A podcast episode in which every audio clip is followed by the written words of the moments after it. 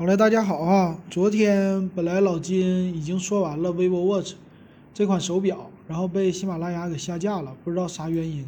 今天早上我再补录一下。那这个 vivo Watch 到底怎么样呢？啊，它这里边有两个小秘密。我本来呃标题起的是不是标题的问题啊？一会儿我给大家说。先来看这个手表吧，它发布了两款，一个呢就是小表盘，一个大表盘。小表盘四十二毫米。大表盘四十六毫米，这个四十二毫米的表盘呢，它的右边是有两个小的圆钮，然后大表盘四十六毫米的是两个方钮，这是它俩外观的不同。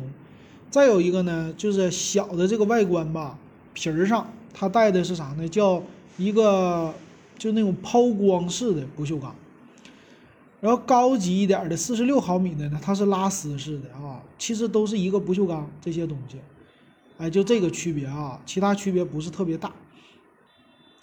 再来看材质方面呢，都是叫不锈钢的三幺六 L 的不锈钢，只是颜色有一些变化。嗯，大一点的四十六毫米版呢，它是那种的银色的；小的呢，属于针对女性开发的，女性的颜色呢，它用的是就是金色、金色那种的比较好看的颜色。表带上边也有变化，这个表带上哈，就是。四十六毫米版的，它是那种黑色的，叫类似叫氟橡胶，氟橡胶挺有意思，反正橡胶。那四十二毫米给女性用的呢，还全都是皮带啊，这是不知道咋定位的，好玩啊。那这次它的这个表作为 vivo 的第一款的手表啊，我看起来是，嗯，特色不是特别的明显。这个特色为什么这么说哈？它的表盘里边啊，就是第一个。好看，属于那种各种的指针，它是模仿那些机械表的或者石英表的，非常的像，样子呢很漂亮，这是第一个。但是里边的功能呢，你也没有说它特别的突出。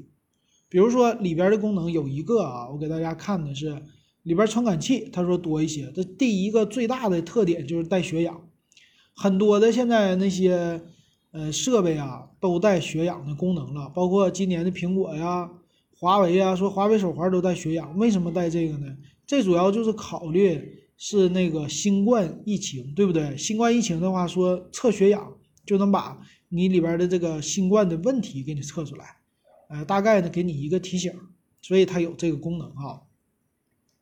剩下的带 GPS 功能啊，六轴传感器啊，这挺好哈。但是说带 GPS 你也不能打电话呀，对不对？能干啥呢？哎，就是能定位，帮助你运动的时候给你一些定位。接着呢，它有五十米的防水功能，五十米防水还是不错的啊，很多都有。剩下叫一个特点叫动态卡路里监测，这个动态的卡路里呢，就是你全天它都可以帮助你来监测你的心率，通过你的心率的变化，把你的卡路里的消耗给你计算出来，这就是这么一个动态。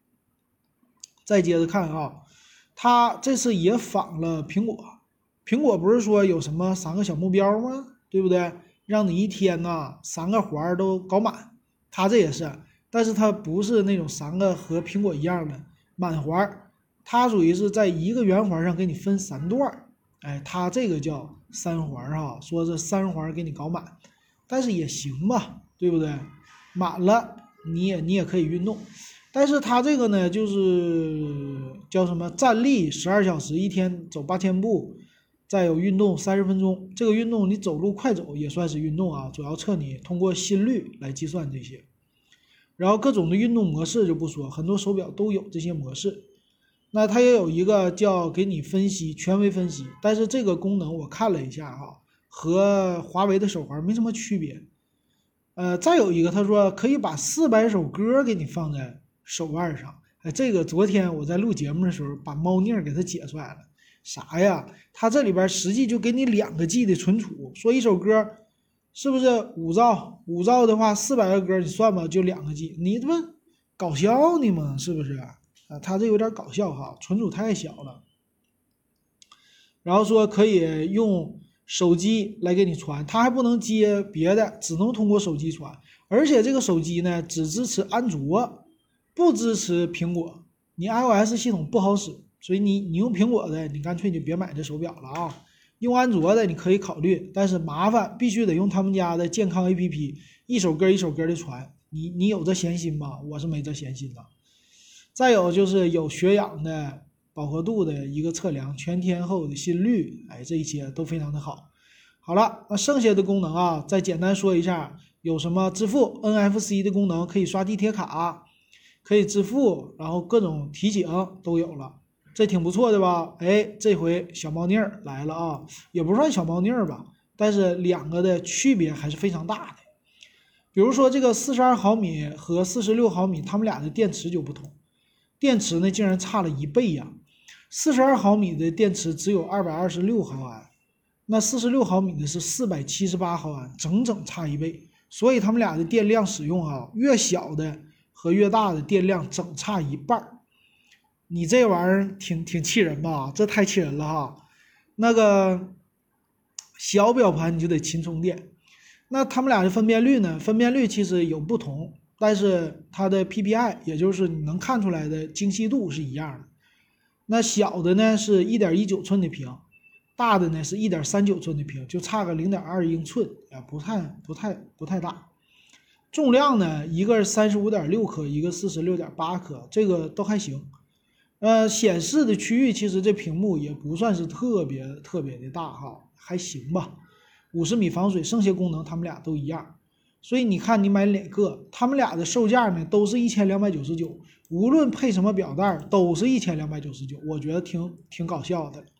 那这个呢，明显的就是小表盘的啊，对于那个女性用户就彻底的，哎，让你买，说这个大的不行，你只能买小的，对吧？大的你带不下去。那买了小的呢，还对不起，你只能低续航。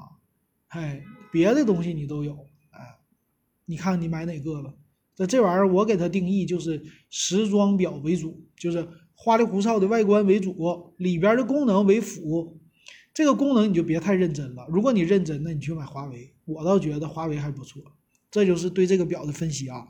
行，那今天这个补录就到这儿了，感谢大家的收听。